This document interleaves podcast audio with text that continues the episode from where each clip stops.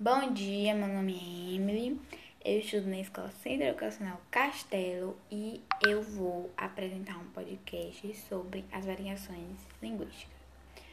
As variações linguísticas reúnem as variantes da língua que foram criadas pelos homens e são reinventadas a cada dia. Dessas reinvenções surgem as variações que envolvem diversos aspectos históricos, sociais, culturais, geográficos, entre outros. No Brasil, é possível encontrar muitas variações linguísticas. Por exemplo, na linguagem regional. É... E agora eu vou falar sobre tipos e exemplos de variações linguísticas. Há diversos tipos de variações linguísticas segundo o campo da atuação. A primeira é variação geográfica ou diatópica. Está relacionada com o local que é desenvolvida, tal como as variações entre português do Brasil e de Portugal, chamadas de regionalismo. É, alguns exemplos de regionalismo é que no português do Brasil eles falam celular, já em Portugal eles falam telemóvel. No Brasil, aqui a gente fala ônibus, em Portugal eles falam autocarro. E aqui no Brasil a gente fala trem e lá em Portugal, né, eles falam camboio. A segunda variação é a variação histórica ou diacrônica que ela ocorre com o desenvolvimento da história, tal como o português medieval e atual. É, um exemplo é que um personagem ele fala bem assim: Veja que belos movimentos elípticos fazem essas ondas, meu caro amigo.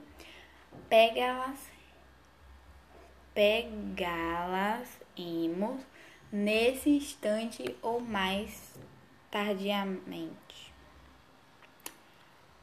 A terceira é variação social, que é percebida segundo os grupos ou classes sociais envolvidos, tal como conversa entre um orador jurídico e um morador de rua.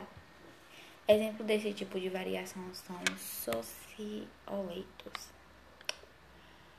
Já o quarto é variação situacional que ocorre de acordo com o contexto, por exemplo, situações formais informais. As gírias são expressões populares utilizadas por determinado grupo social. A linguagem formal e informal. Quanto aos níveis da fala, podemos considerar dois padrões de linguagem a linguagem informal e a linguagem formal.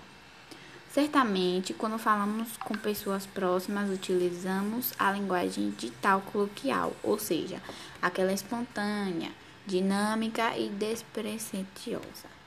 No entanto, de acordo com o contexto no qual estamos inseridos, devemos seguir as regras e normas impostas pela gramática, seja quando elaboramos um texto linguagem escrita, ou organizamos nossa fala numa palestra, que é a linguagem oral.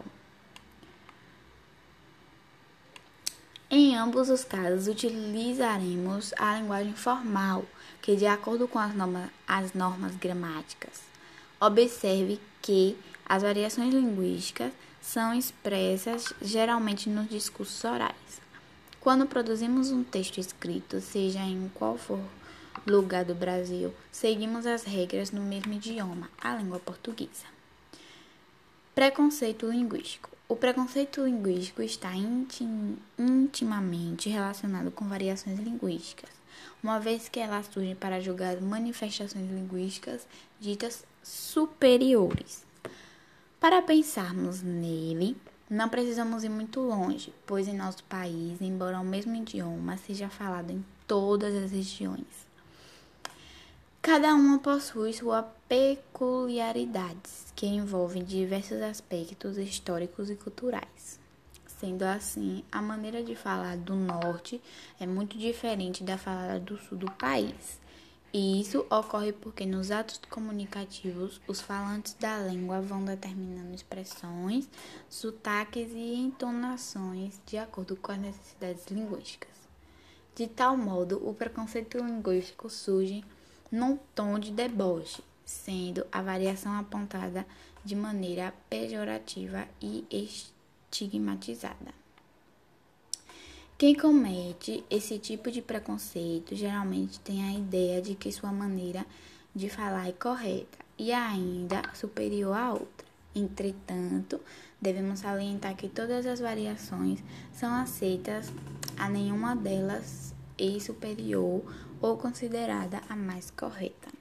Esse foi o meu podcast, né, sobre as variações linguísticas. Obrigado pela atenção.